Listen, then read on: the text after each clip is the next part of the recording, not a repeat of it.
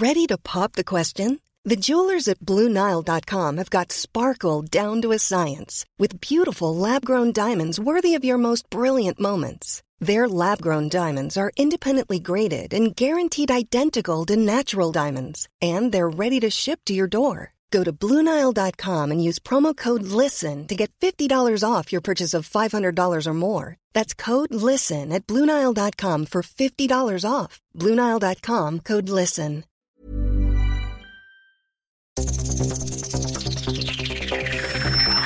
Los desafíos actuales exigen que la ciudadanía tenga la capacidad de saber, pensar y participar más que antes. Bienvenidos a Sociedad Horizontal, un espacio donde Armando Ríos Peter y sus colaboradores analizan los temas más relevantes de la política y su impacto tanto en redes sociales como en las calles. Inicia Sociedad Horizontal por El Heraldo Radio, donde la H suena y ahora también se escucha.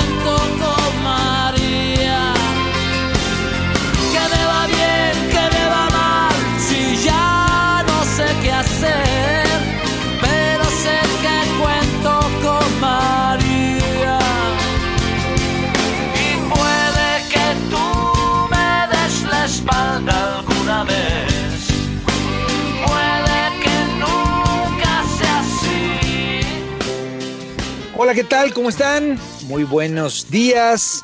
Soy Armando Ríos Peter. Estamos escuchando a Franco De Vita con su canción Cuento con María. Bueno, pues la quisimos poner por la referencia a la aprobación del cannabis, de la marihuana. Eh, Les damos la bienvenida a Sociedad Horizontal, la verdad que todos construimos a través de la señal del Heraldo de México. Están conmigo Maru Moreno. ¿Cómo estás, mi querida Maru? ¿Cómo andas? Hola Armando, muy contenta de estar aquí con ustedes. Gracias por estar con nosotros como cada domingo, mi querida Maru y mi queridísimo Pedro Sáez. ¿Cómo estás, Pedro? Hola Armando, muy contento de estar aquí, muy bien, gracias. Y bueno, pues muchas gracias a quienes nos apoyan, como siempre, en los controles desde las instalaciones del Heraldo Radio. Un abrazote fuerte a Gabriel González y aprovechamos para enviarles saludos a quienes nos están escuchando, a todo nuestro importante auditorio en la Ciudad de México, en Monterrey, en Guadalajara, Nuevo Laredo, Tampico, Ciudad del Carmen, Villahermosa, Hermosillo, Nayarit, Colima, Tuxtla Gutiérrez, Tapachula, Tehuantepec y por supuesto mi queridísimo bello puerto de Acapulco. A todos les damos la bienvenida. Muchas gracias por su preferencia aquí en Sociedad Horizontal. Muchas, muchas gracias. Maru, ¿nos recuerdas las redes, por favor? Claro que sí, en Twitter los pueden seguir con arroba Heraldo de México, en Facebook El Heraldo México y en Instagram arroba El Heraldo de México. Y bueno, también nos pueden escuchar online a través del portal del heraldodemexico.com.mx y esperamos todos sus comentarios en el Twitter y les agradecemos que siempre nos los hacen llegar con el hashtag de Sociedad Horizontal. Empezamos sobre todo recordando que vivimos un cambio de era, la tecnología ha probado nuevas formas de organización y comunicación, las jerarquías tradicionales pierden su valor a pasos agigantados. Y hoy el diálogo es el motor para entender que la verdad cotidiana la construimos todos, especialmente si logramos ponernos en los zapatos del otro. Y bueno, pues entrando en materia, hoy tendremos un análisis con los temas más calientes de las redes sociales. Y esta información es cortesía de Metrix, conocer la verdad en una sociedad digital. Mi querido Pedro, mi querida Maru, yo creo que la semana estuvo llena de información de distinto tipo, pero me parece que eh, especialmente el asunto de la liberación de Salvador Cienfuegos, y vamos a comentar no solamente qué, cómo respondieron las redes sociales, sino también vamos a estar con Javier Oliva, quien es experto, digamos, en temas que tienen que ver con, con las fuerzas eh, militares, con las fuerzas castrenses.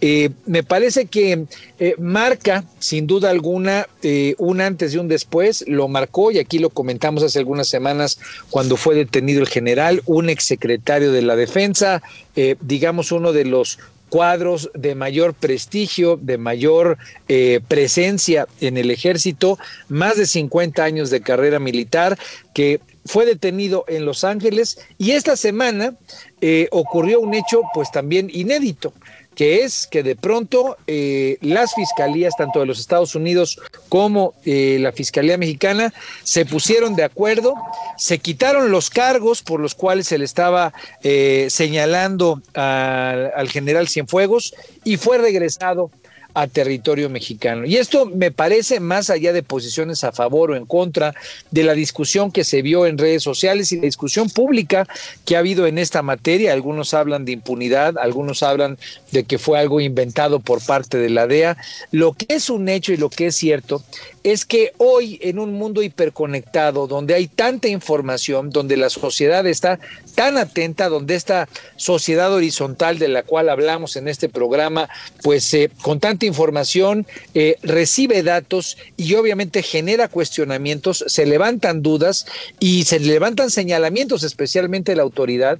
Creo que en este tema es indispensable, es fundamental que haya mucha transparencia, que el gobierno fuerce las cosas a que haya la mayor transparencia posible en cuanto a cómo se le va a dar seguimiento a este caso. ¿Por qué? Porque no solamente está en juego, en riesgo el prestigio, repito, de un militar que durante 50 años prestó sus servicios al país, eh, en el cual su nombre hoy ha sido puesto en duda, donde la DEA ha quedado pues mal parada porque a final de cuentas se, se quitaron los cargos por los cuales acusaba al general Cienfuegos, pero al mismo tiempo también está en duda, está en análisis, está en escrutinio, está en la vitrina la credibilidad que pueda tener el gobierno respecto al tratamiento de un caso tan relevante como este. Entonces, vamos a empezar, vamos a empezar eh, antes de, entrarle al tema de Cienfuegos, por favor. O bueno, empecemos con el tema de Cienfuegos, si les parece bien, para no perdernos, por favor, Maru, cuéntanos cómo estuvo precisamente el seguimiento de este tema eh, y qué fue lo que, qué fue lo que se, se, se ventiló en los medios. Claro que sí, sensibles consideraciones de política sobrepasan el interés de seguir con el proceso judicial. Esta es una de las frases más contundentes e importantes del comunicado emitido en conjunto por las dos fiscalías, la mexicana y la americana, para dar a conocer la explicación sobre la liberación y desistimiento del juicio en contra del general Salvador Cienfuegos en Estados Unidos. No lo vemos como un acto de impunidad, sino como un acto de respeto a México y a las Fuerzas Armadas de México, aseguró el canciller Marcelo Ebrard. Sin embargo, ha trascendido que el ejército mexicano tomó la captura de su general Cienfuegos como una afrenta y aparentemente fueron ellos, las Fuerzas Armadas, quienes exigieron al presidente solicitar que Estados Unidos desistiera de los cargos y regresaran al castrense a nuestro país. Bueno, sin duda alguna, un tema que tiene muchas aristas, mi querido Pedro, que la propia eh, red y la discusión digital mostró eh, pues distintas eh, formas de entender, de analizar y de reaccionar frente a esta noticia. Cuéntanos cómo, cómo, cómo lo sentiste. Pues este fue un tema que eh, los, los, distintos centros de gravedad eh, de discusión digital se mostraron muy confundidos en cómo tratarlo, tanto el amloísmo, el oficialismo, como la oposición digital. Eh, a ver, comencemos con el amloísmo. Salió una encuesta del Reforma que este, señalaba que el 76% de los, el 77%, disculpa, de los encuestados creía que el, que el general Cienfuegos ya liberado es culpable y que solamente el 11% lo consideraba uno inocente.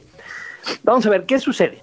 Se anuncia que el general Cienfuegos, una persona que, este, que está vinculada con el gobierno de Enrique Peña Nieto, que tiene relación en la conciencia colectiva con el gobierno de Enrique Peña Nieto, es acusada de estos cargos. Y en ese momento las redes salen, las redes ambloístas, a darle de trancazos, ¿no? Y a tener una posición muy, muy clara, que es la misma que se tomó con García Luna, que es la misma que se tomó con Rosario Robles es eh, parecería que eh, ellos lo ellos lo entendieron pues ellos, obviamente no siguen una línea no este cachan las cosas como les como se las van aventando y pues ellos traen una línea. Si se arresta una persona que está vinculada con una administración anterior, pues esto es parte de la lucha de la corrupción que está llevando la 4T, aunque sea en Estados Unidos, ¿no? O sea, es, es parte de la evidencia de que hay un cambio en el régimen y de que este régimen es mejor y de que se están jugando, se están juzgando a las personas con el régimen. Permíteme, permíteme, interrumpirte rápido, Pedro, porque creo que profundiza en el tema y considerando que el propio presidente López Obrador, el primer día, justo cuando ocurrió esto, eh, dijo que era una muestra de que las cosas estaban cambiando y de que esa detención era un ejemplo de la corrupción que hubo en el pasado neoliberal. Digamos, ahí también profundizó, perdón, entonces continúa. Exactamente, o sea, la línea no solamente era en las redes, sino también era por el propio eh, líder del movimiento, ¿no? Y de repente cambia toda la jugada, ¿no? Entonces, pues, ¿qué sucede? El amloísmo, pues, obviamente se mostró muy confundido. Eh, eh, miembros del Círculo Rojo empezaron a decir que había sido un éxito para México y había sido un éxito para el gobierno, este, que, y para la institución del ejército, que esto no fuera juzgado en Estados Unidos pero sí puntualizaban lo que tú puntualizaste ahorita en tu comentario, ¿no? Los propios miembros del propio Círculo Rojo de la 4T, que esto tenía que hacerse con mucha delicadeza y que una vez llegando a México tenía que haber mucha transparencia para ver exactamente qué es lo que sucedió. Otras personas en redes empezaron a decir que, eh, que el ejército había doblado a Andrés Manuel López Obrador y que este y que Andrés Manuel y habían utilizado toda la potencia que tienen, toda la fuerza política que tienen para lograr que Andrés Manuel López Obrador este se impusiera o llegara a algún acuerdo con el gobierno de los Estados Unidos. Y, el, y el tema, te interrumpo nuevamente. Sí. Y el tema, sobre todo empujado por los sectores de oposición digital, señalando que este era un ejemplo de impunidad, eh, que era un ejemplo de que no se está verdaderamente eh, cometiendo los, los actos de corrupción del pasado. Digamos, también eh, agarraron por su lado las, digamos, las tribus, las, las huestes de la oposición digital al López Obradorismo como un tema de eh, es una farsa el combate a la corrupción de López Obrador, ¿es correcto? Es correcto, es correcto, es precisamente eh, eh, la, narrativa que estábamos describiendo, exactamente, ¿no? Que este López Obrador se dio y que esto es el, término que se, utilizó mucho es justicia selectiva. Justicia selectiva. Y, finalmente, muchísimos obradoristas salieron sin pelos en la lengua a decir que estaban defraudados de lo que estaba sucediendo. ¿No? Porque obviamente les había cambiado la jugada y pues una de las, una de las situaciones que tienen las redes sociales es que pues, no se echan para atrás. Sí, ya que hicieron una, un posicionamiento, eh, pues se, se queda firmes en ello y no se rajan, ¿no? Al final del día es difícil que agarren en lo colectivo que se echen maromas, ¿no? Pueden echarse maromas respecto a la narrativa, pero una vez que ya tomaron una narrativa, eh, me refiero, pueden echarse maromas respecto a algo que traían y, cambiarlo, porque asumen una posición de frente frente a un tema, pero una vez que ya lo agarraron, ya no cambian, ¿no? No, claro, además las maromas, las maromas son mucho como de influencers, pero, pero la masa, pues la masa sí tiene, o sea, la masa tiene que entender una, o, la, la, forma en la que entiende la narrativa es de una forma, eh, eh, bueno, en el sentido de que la narrativa tiene coherencia. ¿no? O sea, estos, e, ellos no son, no son políticos profesionales, son personas que creen en el corazón en lo que está sucediendo. Eh, y compran el, cuento entero del, este, del echo chamber, ¿no? Del, círculo y de la información que reciben de qué es lo que está pasando. Bueno, ahí y si esa información es contradictoria, pues le causa muchísima confusión. Claro, entonces ahí hubo desilusión por parte de algunos, obviamente ataques y defensas, como lo hemos visto en otras ocasiones, pero sí creo que es importante subrayar que por la trascendencia de este tema, por la naturaleza de lo que significa. Eh, es, es, uno de esos temas en los que la hiperconectividad pues pone tras las cuerdas a los gobiernos que se basan en lo simbólico, porque a final de cuentas tenemos un hecho de poder, ¿no? Que es a final de cuentas una solicitud. La razón que haya sido, sí, me parece que hubo una negociación, creo que eso es algo que se percibe de manera directa. Las razones que hayan movido esa negociación, pues no las vamos a, analizar a fondo porque es caer en la lucubración. Ya, ya, ya comentamos cuáles son las posiciones que hubo, las posiciones que señalaron que fue el ejército demandándole al Ejecutivo eh, pues que, que actuara para, para traer de vuelta al general Cienfuegos, pero sí es que ese es un hecho de poder que hoy está en evidencia y que es públicamente conocido que la sociedad horizontal está, pues digamos, recibiendo esa información. Lo que debe de hacer el gobierno es transparentar lo más posible el caso ahora que lo va a estar administrando aquí en nuestro país. Entonces, eh, eh, sirva este tema para decir que le vamos a dar seguimiento, lo vamos a comentar en unos minutos con Javier Oliva, pero vámonos porque son muchos, muchos temas. El outsourcing, la reforma laboral, mi querida Maru, ¿cómo estuvo?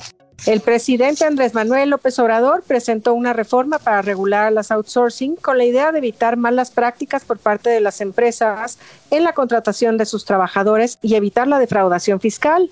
Señaló que este tipo de modelo de contratación afecta directamente a los empleados ya que no reciben prestaciones ni las condiciones mínimas que marca la ley. Por su parte, Gustavo de Hoyos, presidente nacional de Coparmex, se manifestó y publicó, el outsourcing debe regularse, pero no prohibirse. Este modelo de relación laboral que existe en todo el mundo incentiva el incremento del empleo formal, apoya la estabilidad en trabajos y promueve la entrega de sus prestaciones a los trabajadores. Hashtag regulación sí, prohibición no. Bueno, pues eh, mi querido Pedro, eh, ¿cómo lo viste? Este es un tema eh, de los que polarizaron a final del día es una iniciativa en la cual sale el sector privado a rechazar el planteamiento, pero a mí me dio la impresión, porque tuve la oportunidad de revisar más a fondo el documento que presentó el gobierno de López Obrador, que fue más una discusión mediática. Eh, obviamente, en la cual pues lo que no había era mucho análisis a detalle del planteamiento. En efecto, el, lo que nos acaba de decir ahorita Maru cuando habla de Gustavo de Hoyos, eh, solamente fue a defender al 100% el tema de que no debe de prohibirse, cosa que cuando uno revisa la iniciativa no se está haciendo del todo, pero ¿cómo reaccionaron las redes sociales? Bueno, las redes sociales, a ver, este es un problema obviamente que tiene muchísimas, este que diga, esta, esta es una discusión, ¿no? y este tema del, del, outsourcing es una discusión que tiene muchísimas aristas. Y como bien lo hemos analizado muchas veces en este programa, en las redes sociales no existe el espacio para los detalles, ¿no? Eh, las discusiones eh, eh, fluyen en términos de blanco o negro. Y eso fue precisamente lo que sucedió. la oposición digital, este, encabezada por Círculo Rojo de Oposición, trataron de matizar la discusión con muy pocos resultados, ¿no? Precisamente con esta narrativa de el outsourcing no debe de ser prohibido, debe ser regulado. Y el oficialismo digital, el amloísmo digital, el obradorismo digital, se lanzó con pues, el, narrativa simbólica, que es lo que quería presentar, este, era lo que quería arrojar eh, la 4T a las redes sociales, lo que quería arrojar la discusión, que es esto se tiene que acabar porque es una este, práctica vulnera los derechos de los trabajadores, etcétera, etcétera, etcétera. Sí, o sea, yo, yo lo que creo, y, y, me parece que esa frase que has comentado tú de en las redes sociales no hay espacio para los detalles, eso lo que genera es que haya una polarización, y creo que es importante subrayarlo, donde debe de haber la mayor posibilidad de trabajo de acercamiento. En este caso, obviamente se requiere que el sector privado esté involucrado, que participe, que tenga una opinión, y me parece que tenga un consentimiento un consenso, por así decirlo, que su voz escuchada respecto a cómo termine la legislación en materia de outsourcing. Pero lo que hoy se vio cuando se presentó la iniciativa es pues que hay una polarización y en efecto el, eh, López Obradorismo sale y defiende con todo al atacar eh, la práctica de outsourcing en lo general, sin matizarla, sin detallar lo que sí está buscando preservar, ¿correcto? Claro, sí, esto es una bomba de, esto es una bomba simbólica, ¿no? Como, como mucho de lo que avienta la 4T, o, bueno, como lo que, lo que este, opera como su eje, el eje rector de su forma de gobernar, que es eh, lanzar iniciativas o lanzar tipos de acciones que puedan generar discusión eh, para articular a sus redes, a sus bases electorales, a sus bases de apoyo en torno a una causa definida, clara, eh, que es en blanco y negro, ¿no? Eh, y independientemente de lo que suceda, porque es muy probable que así precisamente no se acabe este eh, eh, prohibiendo el outsourcing, sino que haga un tipo de, regulación, ellos continuarán tratando de sacarle jugo a esa narrativa de forma simbólica, ¿no? Y volviendo a matizarlo en lo blanco y lo negro. Sin duda alguna. Vámonos con la siguiente. Cuéntanos cómo estuvo el tema de Villahermosa. Hubo un hashtag que es el hashtag Villahermosa. Ya hablamos sobre este tema, sigue el problema ya, pero el presidente se metió en el ojo del huracán, ¿no me queda Maru?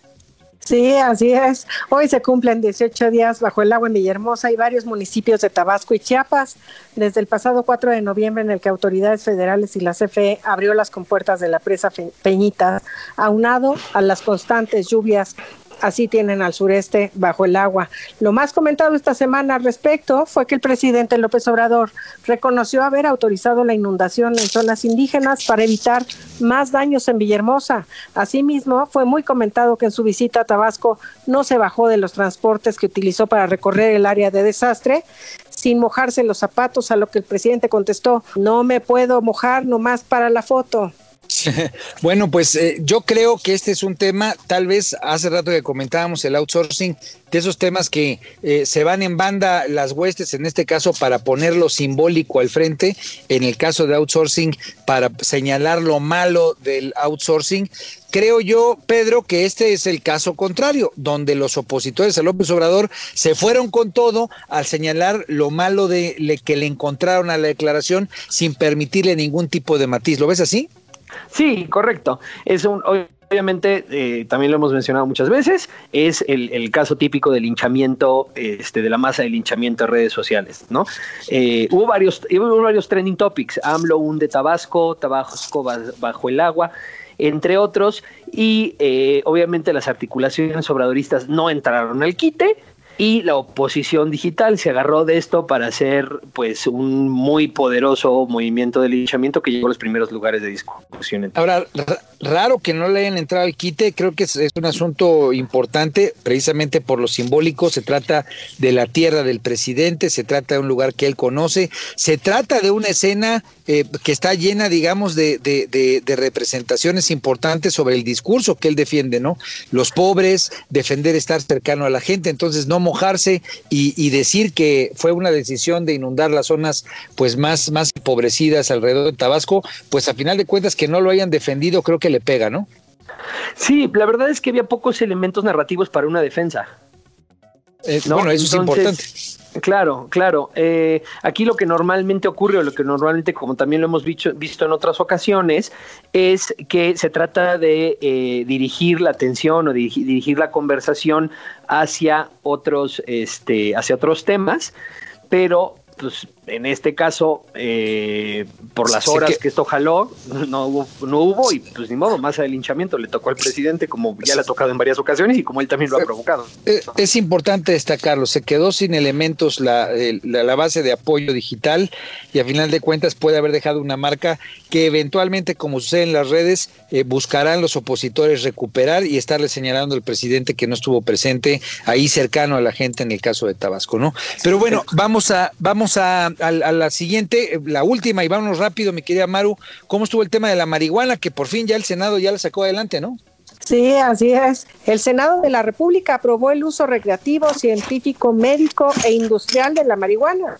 Ahora falta la aprobación de la Cámara de Diputados, la cual se espera para antes del 15 de diciembre. Así que guarden sus cigarros. Bueno, pues eh, eh, yo creo que sin duda alguna uno de los temas que ha estado presente continuamente en la discusión, sí una discusión no no tan eh, no tan universal, pero sí con algunos grupos que han visto en el tema de la cannabis, el tema de la libertad, el tema de una nueva forma de pensar la salud, de salirnos de del digamos del prohibicionismo, pues yo sentí que las redes reaccionaron de manera positiva, de manera interesados en seguir identificando este tema como un área de oportunidad para salirnos de la crisis de violencia que vivimos. Entonces yo sí creo que es importante celebrar, destacar que el Senado ya después de largos meses que mantuvo en su panza este tema que no lo había aprobado y que no lo había eh, sacado adelante, pues ya está. Ahora esperemos que en efecto la Cámara de Diputados lo revise, lo analice y no se vaya a quedar en la congeladora durmiendo el sueño de los justos. Vamos a cerrar eh, comentando también que uno de los asuntos interesantes de la semana fue que fue el Día Internacional del Hombre. El 19 de noviembre es el Día Internacional del Hombre. Creo que es importante subrayarlo porque a final de cuentas, pues esta fecha nos debe de permitir promover una masculinidad, una masculinidad positiva y normalizada, alejada de los estereotipos creados a partir de la cultura popular. Entonces, vamos a ir a un corte. Eh, no se vayan. Recuerden que vamos a tener con nosotros a Javier Oliva. Él es profesor de investigación de la Facultad de Ciencias Políticas y Sociales de la UNAM. Precisamente vamos a hablar sobre el tema del retorno de Salvador Cienfuegos a eh, territorio mexicano. Esto es eh, Sociedad Horizontal. Yo soy Armando Ríos Peter. Nos vemos después del corte.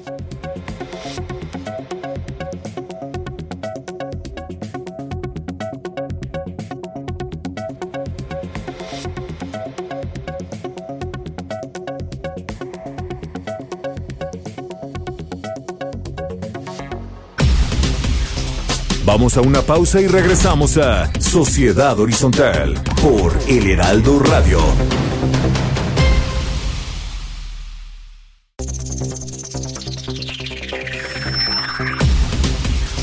Regresamos a Sociedad Horizontal por El Heraldo Radio.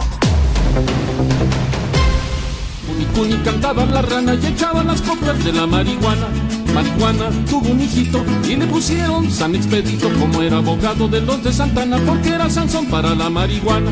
Marihuana tuvo un hijito y le pusieron San Expedito como era abogado de los de Santana porque era Sansón para la marihuana. Marihuana, ya no puedo ni levantar la cabeza con los ojos rete colorados y la boca reseca, reseca. Marihuana, ya no puedo ni levantar la cabeza con los ojos rete colorados y la boca reseca, reseca. Hola, ¿qué tal? ¿Cómo están? Estamos aquí de vuelta en el Heraldo Radio, escuchando a Oscar Chávez con su canción Marihuana. Recordemos, se aprobó en el Senado de la República ya este dictamen, un dictamen polémico. Y bueno, pues habrá que estar atentos a ver qué pasa ahí en la Cámara de Diputados. Gracias por seguir con nosotros. Estamos aquí en Sociedad Horizontal. La verdad que todos construimos. La información, como siempre, es cortesía de Metrix. Conocer la verdad en una sociedad digital. Yo soy Armando Ríos Peter. Y bueno, pues le agradezco mucho tanto a Maru Moreno como a Pedro Sáez que sigan aquí conmigo. Y esta mañana me siento muy contento de que nos acompañe eh, un profesor e investigador de la Facultad de Ciencias Políticas y Sociales de la UNAM, a quien le tengo un enorme aprecio, es mi amigo de hace mucho tiempo, pero sobre todo es alguien a quien le, le he aprendido mucho sobre la relación del Estado mexicano con nuestras Fuerzas Armadas o la, la, la importancia, la trascendencia que tienen nuestras Fuerzas Armadas para, para la historia del país, para la realidad cotidiana que tenemos aquí en México. Javier Oliva Posada, ¿cómo estás, mi querido Javier? Eh, bienvenido aquí a Sociedad Horizontal. Muchísimas gracias, Armando, por la invitación y saludos a, a nuestro radio auditorio de, de Sociedad Horizontal. Pues muchas gracias, Javier. Bueno, eh, quise Quisimos aquí en Sociedad Horizontal eh, entrevistarte. Esta semana, pues fue una semana, creo, sui generis en la historia del país. Eh, en este tema específicamente, el que nos ocupa, que es la detención y la posterior liberación del general Salvador Cienfuegos, general de división, más de 50 años como militar, una trayectoria pues eh, llena de, luces se vio empañada con una detención allá en Los Ángeles, California, hace alrededor de un mes. Y pues esta semana, en acuerdo por las fiscalías, eh, tanto de Estados Unidos como de México, se nos informó que se le quitaron los cargos que tenía allá en territorio estadounidense, es trasladado a suelo mexicano y ahora eh, se piensa, o por lo menos se ha filtrado, se ha sabido, no hay mucha claridad en el tema, que lo que se inició allá podría eh, seguir en eh, territorio mexicano bajo la autoridad mexicana. Te quisiera eh, pedir, mi querido Javier, en este contexto, tu opinión sobre estos hechos. ¿Qué, qué significa un hecho de esta naturaleza que un general de división pues haya sido detenido y después de un tiempo haya sido liberado eh, de un primer golpe, de un primer planteamiento. Eh, ¿Cómo has visto tú esta noticia?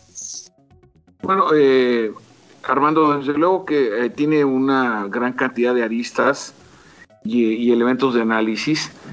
y yo sí quisiera ser muy preciso con nuestro eh, auditorio, Armando, porque una gran cantidad de colegas se han eh, dedicado a la especulación, algunos francamente han rayado en la fantasía, por ejemplo, existe un sindicato de generales eh, que es poco menos que absurdo y rayante en la ignorancia, por un lado, y por el otro, eh, a mí como científico social, yo lo que hago son análisis con documentos, con escenarios, con pronunciamientos oficiales. Justamente para no incurrir en el fácil terreno de las suposiciones, las insidias, o como ocurrió con, a, las pocas horas incluso de que el general Cienfuegos había sido detenido de manera hostil junto con su familia en Los Ángeles, eh, inmediatamente en el círculo, varios integrantes del círculo cercano al presidente eh, desbocaron sin ninguna prueba, eh, atacando de manera francamente insidiosa al exsecretario de la Defensa Nacional. Entonces, desde mi punto de vista, esto tiene que ver, y es muy importante, y tú que eres también conocedor de los circuitos de la política estadounidense, esto tiene que ver más con una lógica del cambio de gobierno y de los conflictos interagenciales en los Estados Unidos, y esto prácticamente no se ha dicho en México. Sí, parece que las evidencias están en cómo en las primeras horas el presidente de la República mostró posturas titubeantes, eh, lo mismo que el secretario de Relaciones Exteriores. En cambio, quizá el paso más interesante lo dio el presidente de la Junta de Coordinación Política de la Cámara de Senadores, en donde con la firma de los seis coordinadores de los grupos parlamentarios, en una carta dirigida, que por cierto no sé por qué se ha citado tampoco, yo no la he escuchado prácticamente, un documento muy interesante en donde le piden de manera puntual al embajador Landau que dé eh, con precisión cuáles son las causas, el procedimiento y las pruebas que en ese momento se le estaban enderezando al, al, al general Cienfuegos. Entonces, Armando, sí es importante que esto lo sepa el auditorio porque pues el lugar fácil sería inventar cosas. Y hasta un momento eh, yo me permitiría centrarme en la situación específica de lo que implica por un lado, para, las, para el sistema político estadounidense en el cambio de gobierno, las disputas presupuestales y no ciertas posiciones críticas de líderes eh, militares en función y, retirados respecto de la actitud que está asumiendo el candidato y presidente derrotado en los comicios eh, Donald Trump y eh, de alguna manera la recomposición que se va a dar en ese, en ese país. Este sería mi primer comentario.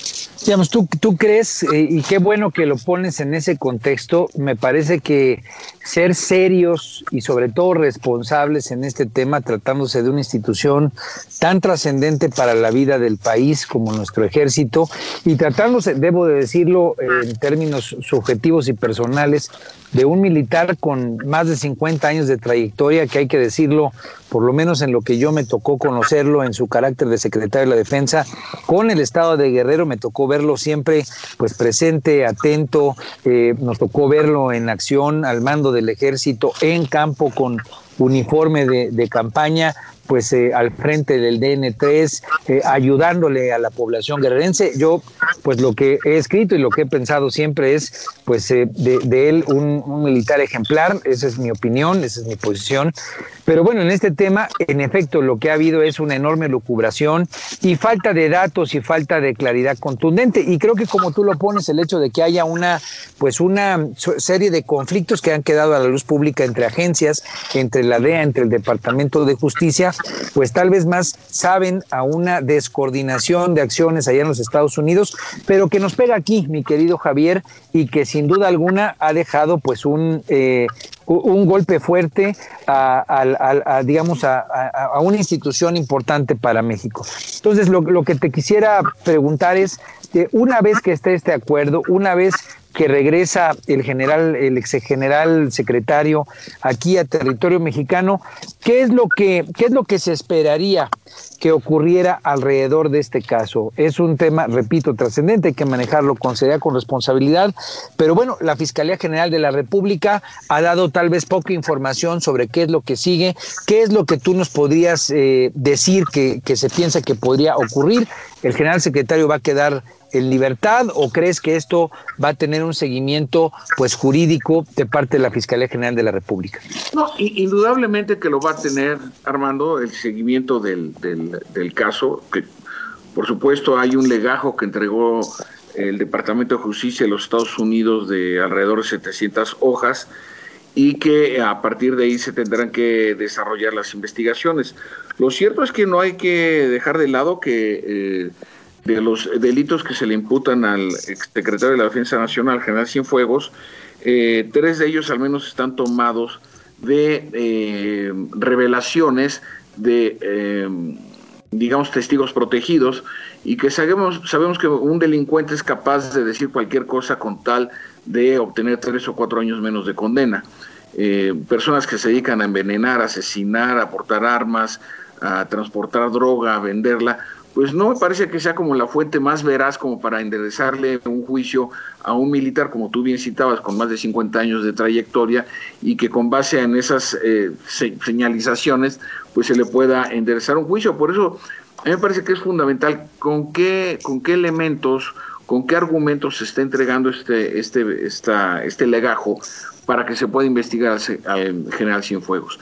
Es una obligación de la autoridad mexicana, sí, en términos de correspondencia, en términos incluso de una diplomacia, si me permites, de carácter eh, penal, pero de allí a que las pruebas estén adecuadamente articuladas y sean consistentes, convincentes, me parece que hay un paso muy grande, Armando. Sin duda, y, precisamente eh, en ese contexto, pues habrá que exigirle mucha transparencia, me parece, en, en, cómo se da el seguimiento del tema a la Fiscalía y, no eh, caer en las trampas que muchas veces son trampas mediáticas o de momento, eh, para que la sociedad, esta sociedad horizontal que es a la que nosotros le hablamos desde este programa, pues pueda estar atenta, conocedora del tema y obviamente pues pueda tener una opinión equilibrada y no caer en sesgos. Yo, yo te quisiera eh, preguntar, Javier, eh, tú conocedor de, cómo está, digamos, siempre la dinámica, la importancia de las Fuerzas Armadas en su relación con el gobierno, eh, tú comentabas, yo creo que el gobierno, y lo comparto contigo, el gobierno fue errático en su reacción en primera instancia, creo que el presidente cuando habló de que eh, este era un caso, un ejemplo de la corrupción del pasado, fue más o menos así como él lo dijo de bote pronto en su primera expresión. Creo que eh, lo hizo en una inercia que muchas veces pues hace no, no dimensionar claramente eh, las situaciones y pues muchas veces en las mañaneras hay excesos que me parece que en este caso quedaron en evidencia. Después el presidente matizó, reculó por decirlo así, y empezó a verlo con mucho mayor seriedad. ¿Qué tanto crees que tuvo que ver el gobierno, el presidente López Obrador, los canales de comunicación con la autoridad norteamericana para pues eh, lograr que, el general Cienfuegos eh, pues fuera liberado de esos cargos y fuera trasladado a México? ¿Cómo, cómo sientes que estuvo esa participación del gobierno mexicano? Eh, la participación del gobierno mexicano, en todo caso, Armando, sería desde la posición del presidente de la República, porque rumores como el que sembró el Washington Post señalando que México iba a, a limitar o a cancelar la colaboración con, con la DEA, pues sabemos perfectamente que un eh, político como Donald Trump, cuando lo presionas, negocia peor, ¿no? Es decir, sus reacciones son mucho más eh, duras respecto de las advertencias que pueda recibir de otro gobierno. Además, francamente, el gobierno ha sido muy anuente al, al, tema, por ejemplo, de la amenaza de los aranceles, al tema de la migración eh, y, por supuesto, en lo que se refiere a otro tipo de aspectos eh, referentes en general. Bueno, se firmó un tratado de libre comercio nuevo, ¿no? Entonces, sí, sí, sí me parece que en todo caso lo que sí hizo bien el gobierno mexicano fue sumarse a la inercia de conflicto interno había en el entorno de, de Washington. Y es, y es ahí donde yo sí quiero señalar que hay una diferencia eh, eh, importante respecto que otras épocas ha significado eh, la relación la relación bilateral sobre todo en un cambio de gobierno tan dramático como el que estamos viviendo en Estados Unidos claro. Ah, ah, ahora ahí serían dos preguntas que yo te quisiera hacer pero me voy a la primera ¿Crees que la relación de México con los Estados Unidos, obviamente en este momento, como tú lo comentas, eh, complejo de cambio, inclusive allá, pues la propia elección está en un proceso inminente de judicialización, en fin, eh, ¿crees que queda, digamos, de entrada marcada, lastimada por estos hechos? Sí, sobre, bueno, queda, sí queda afectada, indudablemente. Eh, recordemos que el 20 de enero viene el cambio de gobierno, habrá una nueva élite político-burocrática en los, en los Estados Unidos. Sí, sí me parece que esta actitud, así no se tratan a los vecinos, para empezar. O sea, nos cortamos, pero no tengo confianza, ¿no?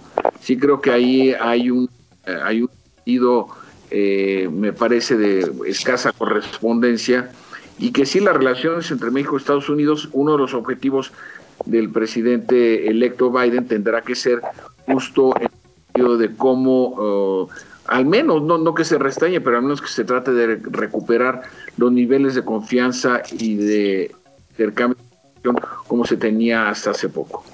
Ahora, porque la, mucho se ha vendido por parte del gobierno del presidente López Obrador que gran parte de la buena relación bilateral que hay depende de la buena relación personal que éste tiene con el presidente Trump.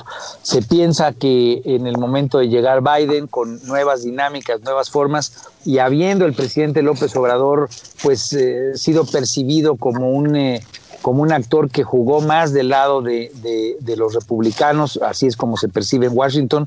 ¿Crees que esto pueda tener implicaciones? Y lo digo un poco porque este tema, más allá de los comerciales, etcétera, sin duda alguna el de la relación bilateral en términos de seguridad hemisférica es sumamente importante. Entonces, un hecho como este del que estamos hablando, eh, ¿qué implicaciones o qué perspectiva le ves o dónde es donde habría que suturar y arreglar cosas para poder mejorar la relación en lo institucional ahora que se le ha apostado tanto a lo personal y está a punto de posiblemente perderse? Indudablemente, como sucedió con la Policía Federal, como sucedió con la iniciativa Mérida, como sucedió con la construcción del nuevo aeropuerto internacional de la Ciudad de México, el presidente de la República tiene su estilo de eh, ruptura, digamos, con compromisos de los gobiernos anteriores. Y sí me parece que en esta lógica habría que reconstruir. Y, la entrada de un nuevo equipo con mucho más oficio político, hay que decirlo, eh, y no me falta dato, eh, Armando, el presidente Biden fue creo que cuatro veces senador y ya fue vicepresidente de ocho años, es decir, eh, no, no, no, no, no va a ser alguien que vaya a ser tan eh, impetuoso, pero sí que tenga mucho más oficio político, el propio Biden y su, y, su, entorno, eh, sí van a exigir de parte del gobierno mexicano en términos bilaterales y en general una mayor y mejor articulación en una muy compleja eh, relación bilateral. Y, en ese sentido, eh, habida cuenta que lo que queda en evidencia, pues sí es un conflicto abierto, por lo menos con la DEA queda un abollón, me parece que en la relación, en un tema tan importante como es el combate al narcotráfico, el tema del trasiego de drogas, ha sido pues parte importante de la agenda. Perdón, ¿ahí me escuchas? No, ¿eh? Hay que recordar que la DEA al doctor Álvarez Machaín en Tamaulipas y dos años después lo regresó porque no tenían cargos en contra de él, no obstante que lo acusaron de haber sido parte del equipo que asesinó a un agente de la DEA en 1985. Entonces, es, un dato importante porque esa, digamos, esa abolladura que había quedado hace pues 30 años atrás, pues parecería que, que, tiene ahora una nueva. ¿Tú, tú cómo lo ves eso? A quedar con Rafa Márquez cuando le congelan sus cuentas en pleno proceso de las eliminatorias mundiales y en una actitud absolutamente subordinada del secretario de Hacienda, José Antonio Mid, eh, congela las cuentas sin ningún argumento y tan eran falsas las acusaciones de la DEA y, por supuesto de la Secretaría de Hacienda de México, que Rafa Márquez termina jugando como capitán de la selección mexicana y su quinto mundial. El hecho de que a un mexicano le enderecen una investigación no quiere decir que necesariamente esté consistentemente argumentada. Bueno, y ahí como bien lo comentas tú, y me parece que eso eh, le da a nuestro auditorio una pues una perspectiva mucho más amplia es la DEA ya ha cometido errores en el pasado, ya ha manejado pues con equivocación eh, sus investigaciones y pareciera ser, o por lo menos el hecho de que la propia eh, Fiscalía o el propio Departamento de Justicia se eche para atrás en los Estados Unidos, parecería que no está eh, bien integrado propiamente esta investigación o que puede tener muchas fallas. Lo que yo te preguntaría, mi, mi querido Javier, es ¿Qué tanto crees que este episodio, ya trasladándonos a, territorio ya nacional, qué tanto crees que deja lastimada la relación del poder civil con el poder militar? ¿Aquí en México? Es, posible, eh, sí, aquí en México, digamos, eh, te lo comento un poco por el episodio del principio, irse muy de bruces el gobierno, después recular, eh, digamos, eh, estos son, temas delicados, me parece. Eh, este gobierno siempre, aquí en Sociedad Horizontal, siempre lo analizamos, es muy echado para adelante en lo simbólico, en, siempre estar con el discurso del combate a la corrupción, pero este es un hecho de política real, ¿no? Digamos de... yo rescataría, yo rescataría el discurso del secretario de la Defensa el día de hoy, del general Sandoval, ¿no? Sabemos perfectamente que el día más importante en el calendario militar es en el eh, eh, eh, los ascensos del 20 de noviembre. ¿no? Entonces, hoy se conmemoró, hoy, hoy él lógicamente fue el orador y dijo dos aspectos muy importantes. Primero, que no aspiran a ningún poder político y segundo, que persisten en su línea de institucionalidad y de apoyo a la democracia.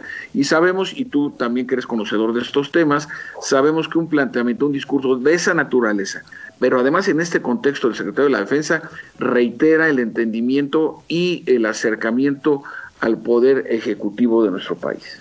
Es un discurso de apoyo, lo lees tú como, digamos, como un señalamiento de sigue habiendo, digamos, una sana y buena coordinación y qué bueno que así lo sea.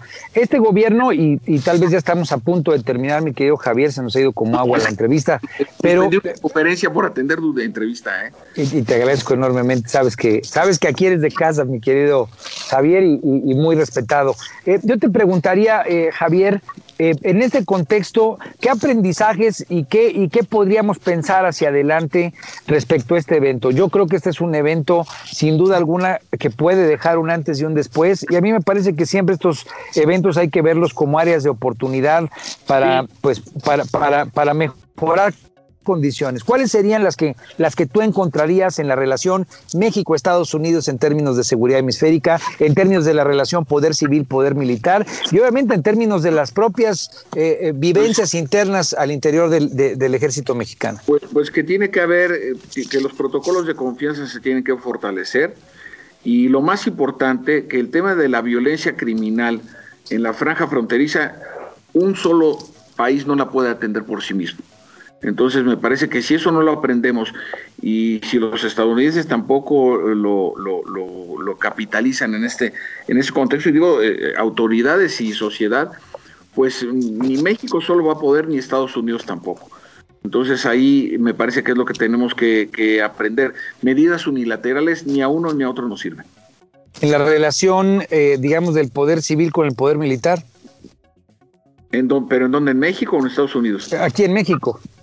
Eh, lo, lo, señalaba hace un momento con, el discurso de hoy del secretario de la Defensa Nacional. Me parece que hay una, eh, eh, un posicionamiento institucional e indudablemente le hace falta conocer al estamento civil la naturaleza doctrinaria e institucional y, leal, y de lealtad de las Fuerzas Armadas. Me parece que aún hay un camino largo que recorrer por parte de los funcionarios del más alto nivel, exceptuando al presidente de la República, en donde se refieren al secretario de la Defensa como un militar, cosa que es falso, porque por ley no pasa retiro nunca.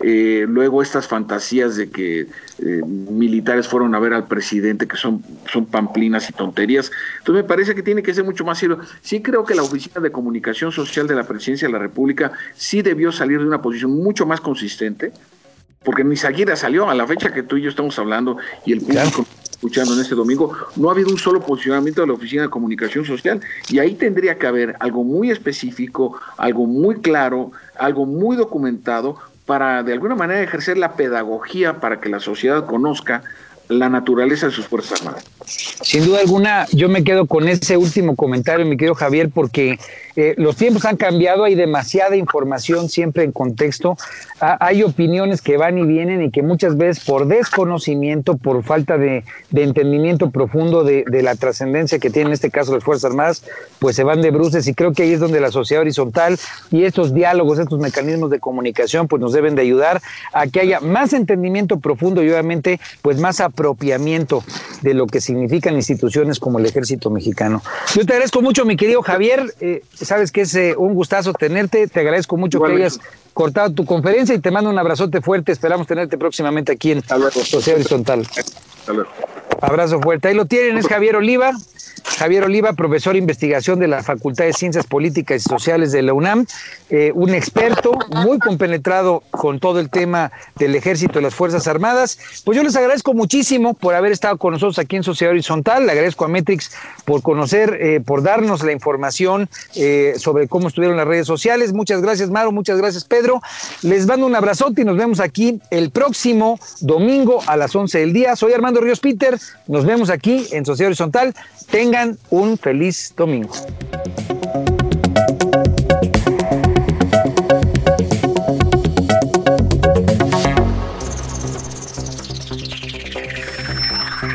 Los desafíos actuales exigen que la ciudadanía tenga la capacidad de saber, pensar y participar más que antes. Esto fue Sociedad Horizontal un espacio donde Armando Ríos Peter y sus colaboradores analizan los temas más relevantes de la política y su impacto tanto en redes sociales como en las calles. Una producción de El Heraldo Radio, donde la H suena y ahora también se escucha.